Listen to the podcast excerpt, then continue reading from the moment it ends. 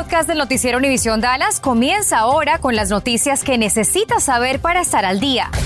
Infórmate de los principales hechos que son noticia aquí en el podcast del noticiero Univisión Dallas. Feliz miércoles, bienvenidos a su edición de las 5. La policía de Dallas inició una investigación contra uno de sus oficiales por cargos de abuso sexual contra un menor de edad. David Urias también conversó con una psicóloga para conocer cómo identificar señales que indiquen que un menor está siendo abusado sexualmente. Vamos contigo, David. Buenas tardes, no cabe duda que este es un tema complejo, pero que es necesario hablarlo y por eso entrevistamos a una experta para que nos dé estas señales y también los consejos de qué hacer si desafortunadamente un menor ya está siendo víctima de un ataque sexual. Una investigación aún en desarrollo. La policía de Dallas confirmó que se investiga al oficial de policía Tyrone Williams por un caso de abuso sexual a un menor de edad.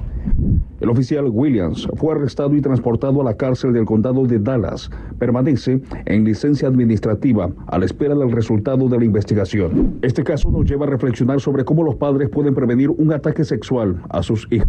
Usualmente nosotros como adultos confiamos en este otro adulto entonces es muy importante tener estas conversaciones con los niños desde pequeñitos. También se recomienda crear confianza con los niños para que cuenten a sus padres cualquier tipo de agresión de un adulto. ¿Qué señales podríamos identificar en nuestros hijos para saber si desafortunadamente están siendo víctimas de un ataque sexual? Mira, hay un sinfín de focos rojos para el abuso sexual en menores, pero estos son los que hemos visto que son más predominantes en ellos. Uno es que ellos empiecen a hablar sobre las partes íntimas mucho más de lo que antes hablaban. Entonces empiezan a hacer referencias de también actos sexuales. Pero no siempre sus hijos dirán lo que sienten o viven con palabras. Ponga mucha atención a lo que dibujan y lo que juegan. Ahora hablemos de soluciones a este problema. ¿Cómo tratar esta situación tan difícil? Es sumamente importante ir con un especialista. Primeramente, ir con un pediatra para que lo chequen físicamente y después ir con un terapeuta, seguramente el pediatra los va a referir también con un terapeuta y entonces empezar a indagar. Los expertos recomiendan escuchar a sus hijos, creerles y no presionarlos a hablar con detalles de un evento traumático. Decirles a los niños, cuando vayas al baño, siempre cierra la puerta, cuando te estés vistiendo, siempre cierra la puerta, estate tú, tú solo checando las cosas alrededor. Entre más grandes son, estas conversaciones pueden ser más explícitas. El abuso sexual a un menor es un término muy amplio. También se puede considerar como abuso sexual pedir fotografías íntimas a un menor por redes sociales. Según la experta también nos dice que uno de los principales errores que cometen algunos padres es no creer la versión de sus hijos, por eso es importante saber escucharlos. Adelante. Hay que comunicarse con ellos. Eh, David, ¿qué recomiendan los expertos cuando ya ha ocurrido un ataque sexual contra un menor de edad? Sí, desafortunadamente esto ya ha ocurrido. Lo primero es denunciarlo ante la policía independientemente, así el agresor sea un familiar cercano. Después buscar ayuda profesional para superar este trauma para un niño. Este es mi informe en vivo desde Dallas. David Urias, Noticias Univisión 23.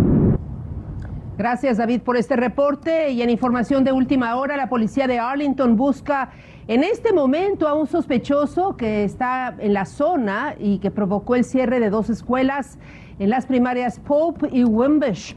Padres de familia nos han contactado aquí a Noticias 23 para reportarnos su inquietud y el distrito escolar nos aclaró que contacta a padres de familia para informarles sobre cómo recoger a sus hijos.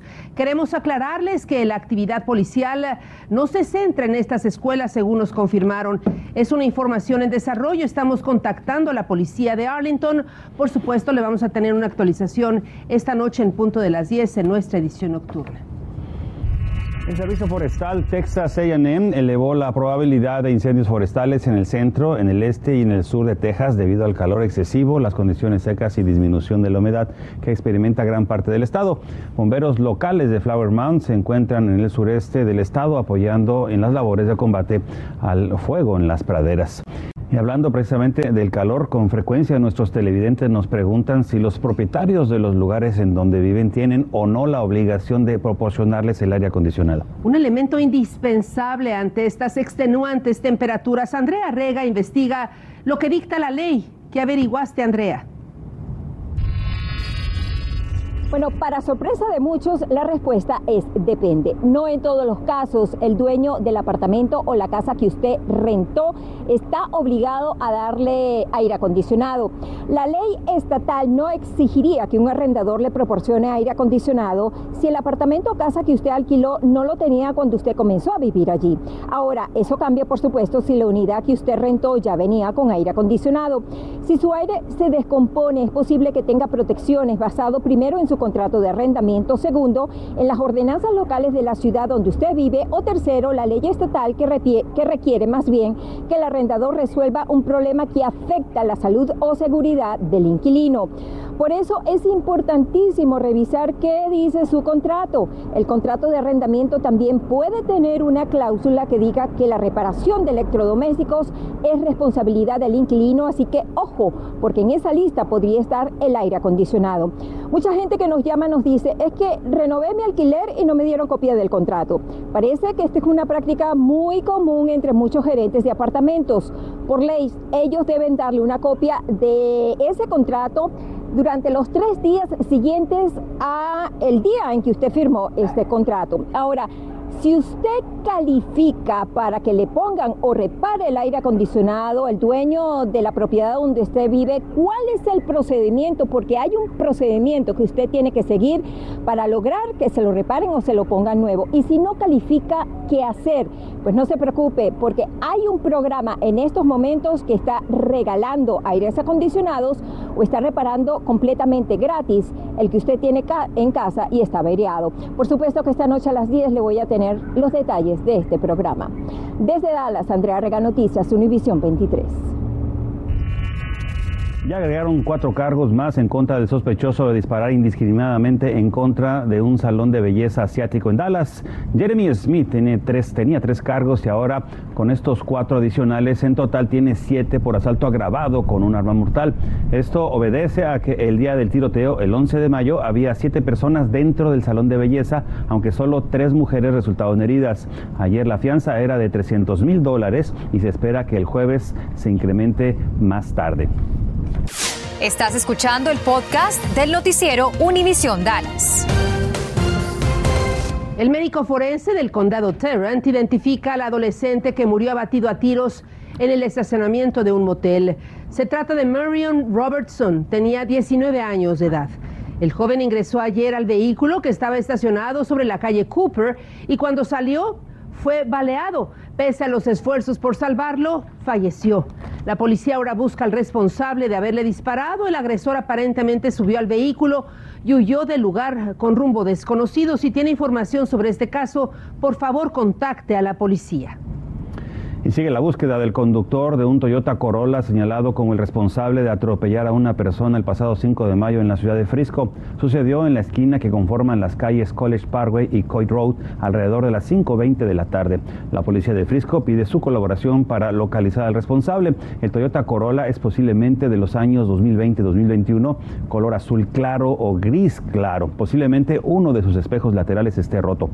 Haga su denuncia a la aplicación de la policía de Frisco o bien al 911. A seis días de su fuga al este de Texas, continúa prófugo Gonzalo López, de 46 años, asesino de un cártel del narcotráfico. López escapó tras apuñalar al chofer del autobús que lo transportaba a una instalación médica carcelaria. Cientos de oficiales se han sumado a su búsqueda la cual fue delimitada cinco millas a la redonda en el condado Leon. Las autoridades también revelaron hoy fotografías del día de su fuga. Ofrecen una recompensa de 50 mil dólares por informes que lleven a su captura. Bueno, pues el lunes pasado, Laura, tú nos hablaste acerca de las aplicaciones para las citas. Si hay personas que están interesadas, bueno, ¿qué pasa con estas personas? ¿Cuál es el siguiente paso que hay que seguir?